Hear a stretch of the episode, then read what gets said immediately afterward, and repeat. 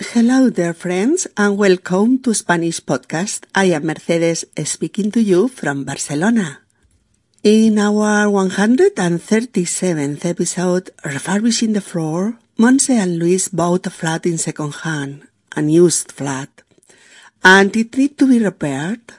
There are some old things that need to be restarted. They made a list of everything need to change or upgrade. They want a good job will be done, but that does not cost them much money. Let's see how. Hola, queridos amigos, y bienvenidos a Español Podcast. Soy Mercedes y os hablo desde Barcelona.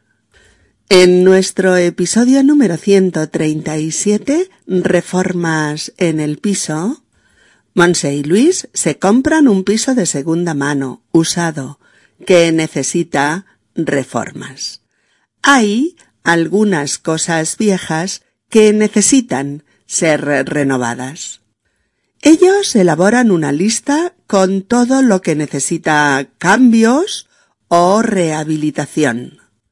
Quieren que les hagan un buen trabajo, pero que no les cueste mucho dinero. Vamos a ver cómo lo hacen. Episodio número 137. Reformas en el piso.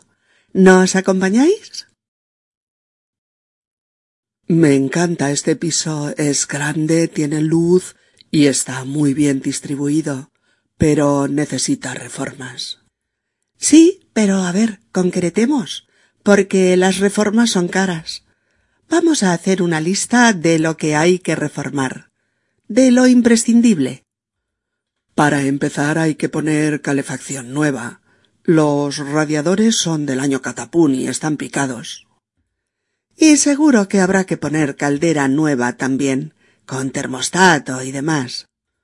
Mm, la instalación eléctrica está bien, y las tuberías del agua también, algo es algo. Sin embargo, el suelo está muy deteriorado.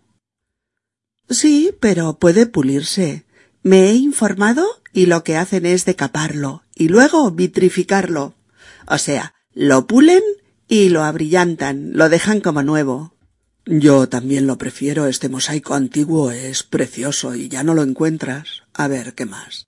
Las ventanas de los dormitorios están en muy buen estado. Están bien conservadas. Pero las puertas cristaleras que comunican el salón con la terraza están inservibles. La madera está hinchada, las puertas no cierran bien, no encajan. Ya, bueno, en esa zona podemos poner carpintería de aluminio. Quedará perfecto, ¿vale? Mm, ¿Y qué haremos con el baño? El lavabo está muy bien. La taza del váter también, pero la bañera es de origen y está hecha polvo. ¿Sabes qué podemos hacer? Quitarla y poner un plato de ducha súper grande.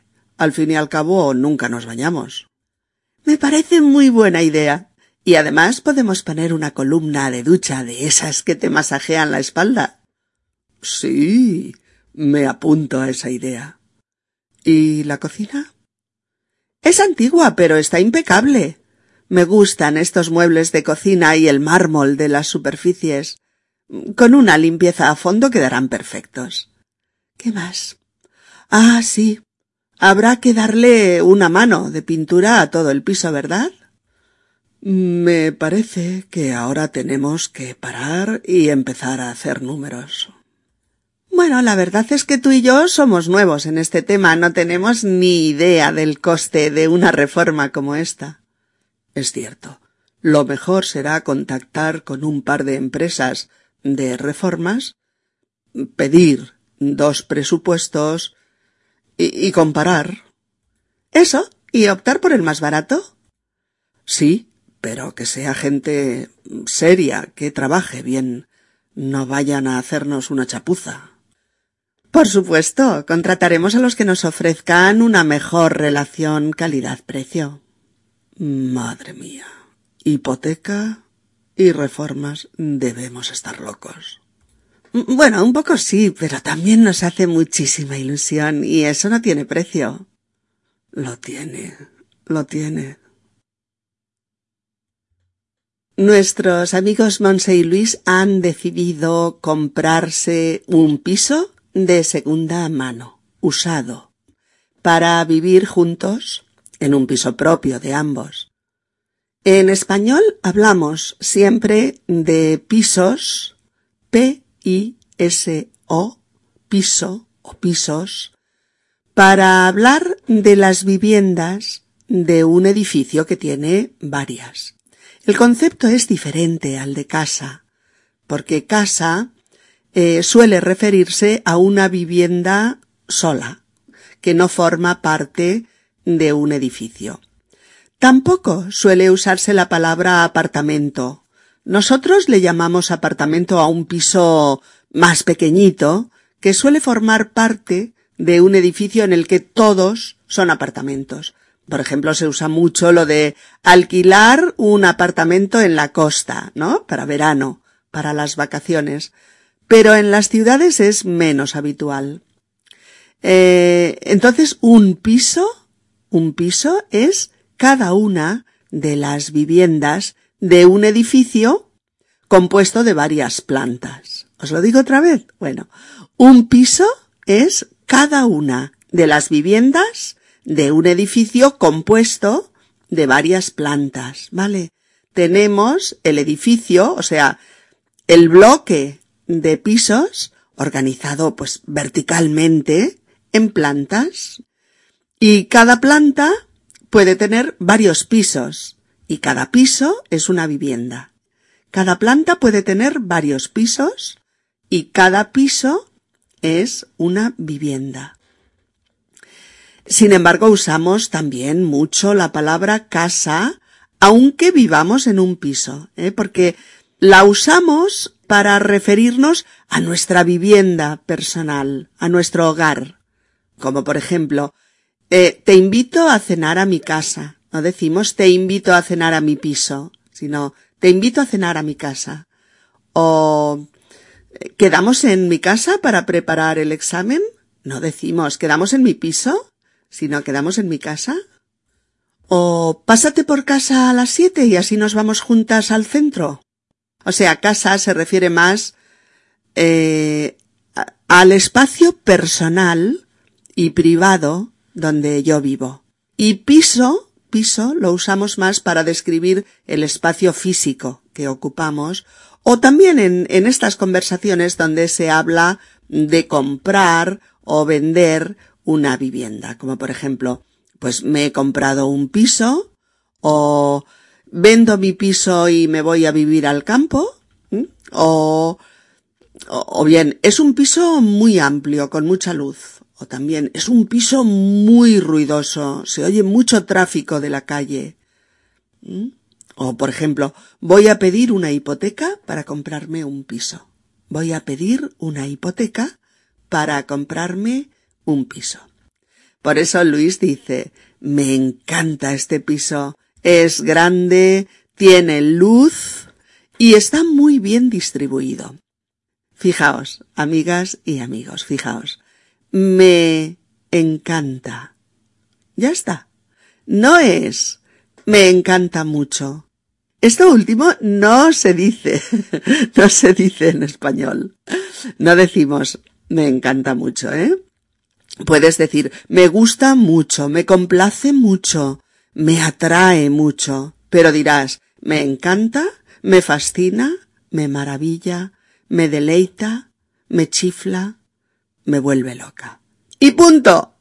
no se dice me encanta mucho, o me fascina mucho, o me chifla mucho, ¿vale? Porque todas son formas superlativas de gustar, que ya conllevan un grado superior de complacencia o de gusto. Y por eso son tal cual, sin, sin el mucho detrás. Recordadlo, me encanta, me fascina, me maravilla, me deleita, me chifla o me vuelve loca. Sin el mucho detrás. Eh, Luis dice que el piso está bien distribuido. Un piso bien distribuido, mirad, D-I-S-T-R-I-B-U-I-D-O. distribuido. Distribuido. Un poco difícil, ¿verdad? Pues un piso bien distribuido quiere decir que tiene el espacio bien repartido entre las habitaciones y que éstas están dispuestas pues de una forma muy adecuada, muy útil o muy o muy funcional en esta vivienda, es decir, hay una buena distribución del espacio. Claro, también significa que el espacio está muy bien aprovechado, está muy bien aprovechado, mm, que se ha obtenido el mayor provecho y la mayor utilidad de los metros cuadrados de este piso. Luis añade, pero necesita reformas, necesita reformas. Las reformas, R-E-F-O-R-M-A-S, reformas.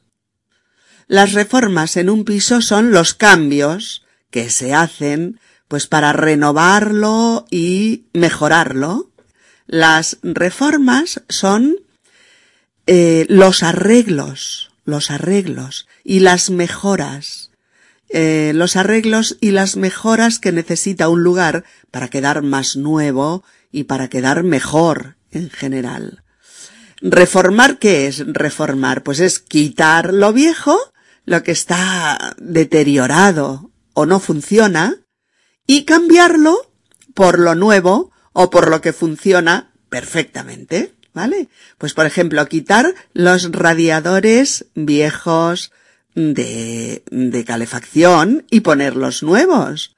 O tirar una pared para hacer una gran habitación de dos pequeñas. O renovar la instalación eléctrica o la del gas o la del agua. O cambiar las viejas ventanas por otras nuevas. O, mm, ¿qué más? Bueno, quitar, quitar un suelo de viejas y rotas baldosas para poner parquet. O tirar un baño o una cocina para hacerlos completamente nuevos, etcétera, etcétera. Todo eso son reformas en español. Reformas. Usualmente decimos hacer reformas, ¿eh? Con el verbo hacer aunque a veces también se dice hacer obras o estar de obras. Lo oiréis mucho esto, estar de obras. Por ejemplo, puedes decir me voy a casa de mis padres durante dos meses porque estoy haciendo reformas en mi piso. O este año no iré de vacaciones, estoy de obras en casa y, eso me va a dejar sin blanca. O también eh, es un piso magnífico, pero necesita una reforma integral de todo. Y eso es caro. Efectivamente, el piso de Luis y Monse necesita reformas. No es un piso nuevo, es un piso usado.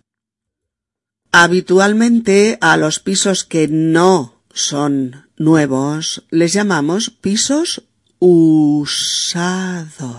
USADO, usados. Aunque es verdad que lo más frecuente es llamarlos pisos de segunda mano, on second hand. Pisos de segunda mano. Bueno, pues como el piso que les gusta a Monse y a Luis es de segunda mano, pues quieren arreglar todo lo que no está bien o renovar todo lo que está deteriorado o, viejo, pues para sentirse totalmente a gusto cuando se vayan a vivir a su nueva casa. Monse dice que sí, pero que hay que concretar, porque las reformas son caras. Vamos a hacer una lista de lo que hay que reformar, de lo imprescindible. Vamos a hacer una lista de lo que hay que reformar, de lo imprescindible una lista, L-I-S-T-A, lista. Mm, una lista es la enumeración de una serie de cosas. En este caso, todas las cosas que necesitan reforma.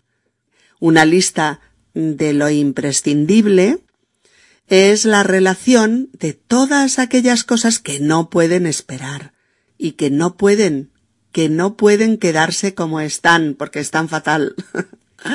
lo imprescindible eh, sería eh, lo más necesario, lo esencial, lo que necesita arreglos urgentes y que no se pueden dejar para después. Todo ese conjunto de cosas es lo imprescindible. Y Luis empieza a enumerar cosas que hay que reformar. Por eso dice, para empezar, hay que poner la calefacción nueva. Los radiadores son del año catapún y están picados. La calefacción, calefacción es C-A-L-E-F-A-C-C-I-O-N, calefacción. Eh, la calefacción es el conjunto de aparatos que dan calor a un piso o a una casa, sean radiadores, estufas, braseros, chimeneas, eh, lo que sea. Todo aquello que caliente un espacio es calefacción. Es un sistema que nos proporciona calor y que puede ser eléctrico o a gas. ¿eh? En España se usa mucho, mucho la calefacción a gas porque es más económica. Hay una caldera, un generador de agua caliente para los radiadores en el exterior del piso, desde la que se distribuye el agua caliente a todos los radiadores. Y un radiador, un radiador, R-A-D-I-A-D o-R, un radiador es un calefactor que tiene varios tubos por los que circula agua muy muy muy caliente y suele haber pues uno en cada habitación. Bien, pues los radiadores del piso de Monse y Luis son muy viejos, coloquialmente del año catapún, eso quiere decir muy viejos. Y están picados, y picados es oxidados, oxidados. Por suerte los otros dos sistemas de conducción, el del agua y el de la electricidad, o sea, las tuberías del agua y de la luz, están bien, es decir, están en buen estado y funcionan perfectamente. Luis cree, sin embargo, que el suelo está muy deteriorado, que el suelo está muy deteriorado.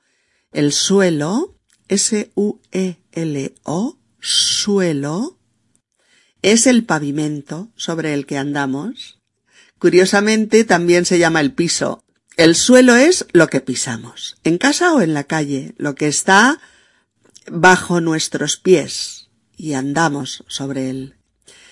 Eh, bueno, pues eso, que Luis cree que el suelo está muy deteriorado. Esta palabra, mirad, esta palabra es deteriorado, ¿eh? Es una palabra muy interesante porque eh, la vais a tener que usar mucho y para muchas cosas. Algo está deteriorado,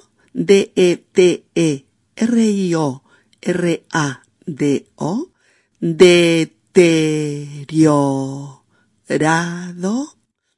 Algo está deteriorado cuando se ha estropeado poco a poco a lo largo del tiempo a causa pues del uso y, y de los desperfectos que lo han desgastado gradualmente. Claro, el suelo se usa para ser pisado, pero además se deteriora porque se arrastran muebles, eh, se caen líquidos, se han caído colillas de cigarrillos, se va agrietando por los golpes, etc. Entonces ese suelo está viejo, está deslucido, está deteriorado, deteriorado. Pero Monse se ha informado, ha preguntado a amigas suyas y ha consultado Internet y sabe que el aspecto, el aspecto de este suelo puede cambiar por completo y quedar estupendo. Monse dice que hay que decapar el suelo. ¡Au! Menuda palabrilla. Decapar el suelo. Mirar, decapar, D-E-C-A-P-A-R, decapar, es quitarle las capas superficiales más deterioradas. Y vitrificar el suelo. Otra palabra un, un, poco complicada, pero si alquiláis un piso en España y queréis que os dejen el suelo así de guapo, pues tenéis que saberlo. Vitrificar el suelo, es decir, abrillantarlo con una capa pues como de vidrio, por eso es vitrificar, porque lo dejan muy muy brillante como el vidrio. Es, es eso, vitrificar el suelo es pulirlo y abrillantarlo para que parezca nuevo. Es suelo antiguo, este que se llama mosaico, porque tiene unos dibujos antiguos con color que forman un mosaico. Y por eso Monse dice, sí, el suelo está muy deteriorado, pero puede pulirse. Me he informado, y lo que hacen es decaparlo y luego vitrificarlo. O sea, lo pulen y lo abrillantan, lo dejan como nuevo. Después repasan las puertas y ventanas del piso y están todas bien, excepto las puertas que separan la sala de estar de la terraza. Porque la madera de estas puertas pues está también muy deteriorada, está hinchada a causa de la lluvia y las puertas pues ya no cierran bien, no encajan. Entonces ambos creen que tendrán que sustituirlas por otras de aluminio. Mirad, os explico una pequeña historia. La carpintería de aluminio, carpintería es el oficio de trabajar la madera. Eh, la carpintería de aluminio fue una revolución en España hace ahora unos 30 años. Y lo fue desde que se implantó. Las puertas y ventanas de madera, pues en contacto con el exterior, se deterioraban muy rápidamente y de repente aparecieron unas puertas y unas ventanas metálicas eh, que resistían la lluvia, el frío o el viento sin inmutarse, sin cambiar, eh, sin deteriorarse, porque eran de aluminio, de metal. Y fue como una fiebre. Todo el mundo ponía carpintería de aluminio en sus casas, ¿no? Las puertas, las ventanas, los cerramientos exteriores, todo. Se añadieron además cristales dobles en ellas, pues para aislar las casas del frío y del ruido, en fin, toda una innovación.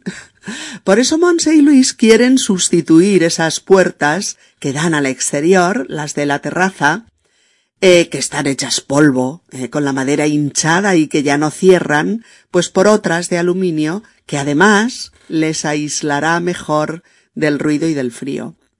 Bueno, el baño, el baño también necesita una reforma parcial, es decir, hay que arreglar o cambiar algunas cosas, pero no todas. Eso es parcial.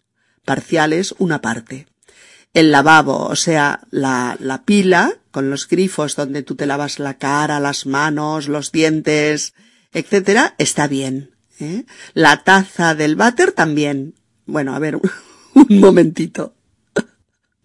Esta palabra la decimos aquí en el episodio porque la oirás mucho en España. Oirás la taza del váter. sí, la taza del váter. Aunque también oirás solo el váter o el VC pues refiriéndose a la taza, al inodoro de tu cuarto de baño. Sin embargo, la bañera está muy, muy, muy deteriorada, muy vieja. No es solo que sea antigua, es que además está estropeada, está muy vieja. Fijaos en esta diferencia, ¿eh? Una cosa puede ser antigua, pero estar muy bien conservada, muy cuidada, con un aspecto eh, estupendo, como si fuera nueva. Sin embargo, una cosa antigua que está deteriorada eh, y vieja quiere decir que tiene un aspecto muy desagradable, que está muy estropeada, muy desgastada, que está destrozada e incluso inservible, que no, no funciona. Eso es porque esta bañera es de origen, de origen. Cuando oigas en un piso usado que algo es de origen, es porque es un elemento eh, del piso original, eh, de, lo que se puso cuando el piso se construyó. Eh, si alquiláis o compráis un piso en España, pues quizás os digan, eh, sí, la cocina necesita un arreglo, es que es la de origen, tiene muchos años. O Sí, este suelo es un tesoro. Hay que pulirlo porque es de origen, pero está bien conservado y es una maravilla. Por eso Monse dice que la bañera, la bañera, está hecha polvo. La bañera está hecha polvo, o sea, está vieja y destrozada. Eso es estar hecho polvo. A Luis se le ocurre una idea. ¿Sabes qué podemos hacer? Quitarla y poner un plato de ducha súper grande. Quitarla, quitarla es quitar la bañera, o sea, suprimirla, eliminarla, y poner un plato de ducha muy grande es acondicionar ese espacio eh, para una ducha, pues con su base, que es lo que se llama el plato de la ducha, la base, eh, de loza y una mampara para aislar ese espacio. A Monse le parece muy buena idea y le añade otra más. Dice, me parece muy buena idea. Eso es lo que dices cuando te gusta lo que el otro propone. O cuando crees que ha hecho una buena sugerencia con la que estás totalmente de acuerdo, dices, me parece muy buena idea. Y además podemos poner una columna de ducha de esas que te masajean la espalda.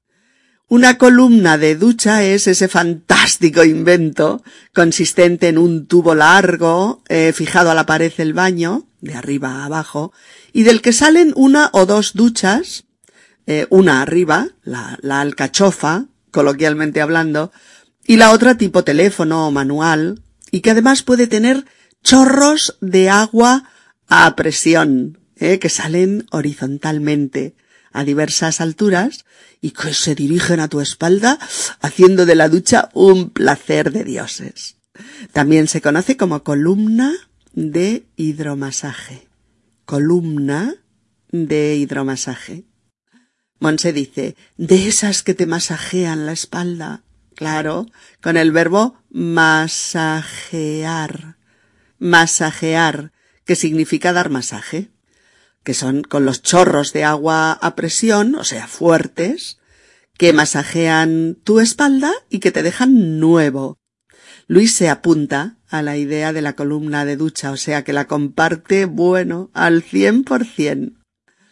La cocina también es antigua, pero sin embargo está muy bien conservada.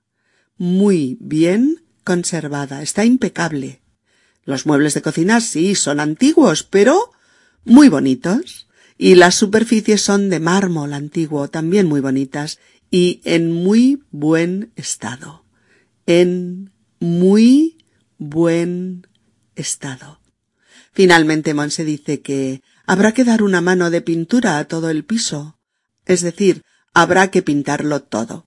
Es una expresión muy común decir que algo necesita una mano de pintura. O sea, cada capa de pintura es una mano. Por ejemplo, si las paredes de un piso están muy deterioradas, viejas y sucias, quizás necesiten dos o tres manos de pintura para quedar bien, para quedar como nuevas. Mirad otros ejemplos. Eh, mira ese mueble antiguo, es precioso y está impecable. Con una manita de barniz quedará espléndido. O Sí, el local es nuevo, pero está un poco sucio, aunque con una mano de pintura quedará como nuevo. Bueno, Monse y Luis ya han terminado su lista de las cosas que necesitan reforma. Ahora se enfrentan a lo más difícil. Los aspectos económicos, el coste total de las reformas, la pasta, vamos. Por eso Luis comenta, me parece que ahora tenemos que parar y empezar hacer números. Hacer números. Hacer números es calcular el coste de, de algo, en este caso, de las reformas.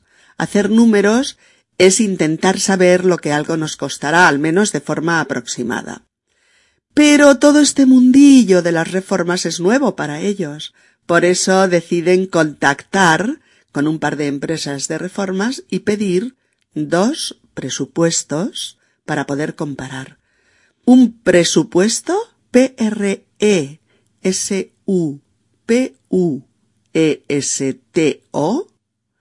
presupuesto. Presupuesto aquí es un cálculo lo más aproximado posible del precio de un trabajo. ¿Vale? Presupuesto es un cálculo del precio de un trabajo. En este caso sería una estimación de gastos de las reformas. Ellos, Monse y Luis, con muy buen criterio, contactarán con dos empresas de reformas y les pedirán sendos presupuestos para poder hacerse una idea de los gastos y para poder comparar precios. Lógicamente también quieren que la empresa sea seria, que en este caso quiere decir una empresa formal, responsable, fiable, que haga las cosas bien, que no les haga una chapuza. en español le llamamos chapuza, C-H-A-P-U-Z-A, chapuza. Le llamamos chapuza a un trabajo mal hecho, a una labor poco profesional, con un resultado final regular, regular. Monse dice, por supuesto, contrataremos a los que nos ofrezcan una mejor eh, relación calidad-precio. Luis piensa por un momento que se han vuelto locos. Meterse en una hipoteca y además hacer reformas, ¡Uf! locos perdidos. Pero Monse le anima diciéndole, bueno, un poco locos, sí, pero también nos hace mucha ilusión y eso no tiene precio.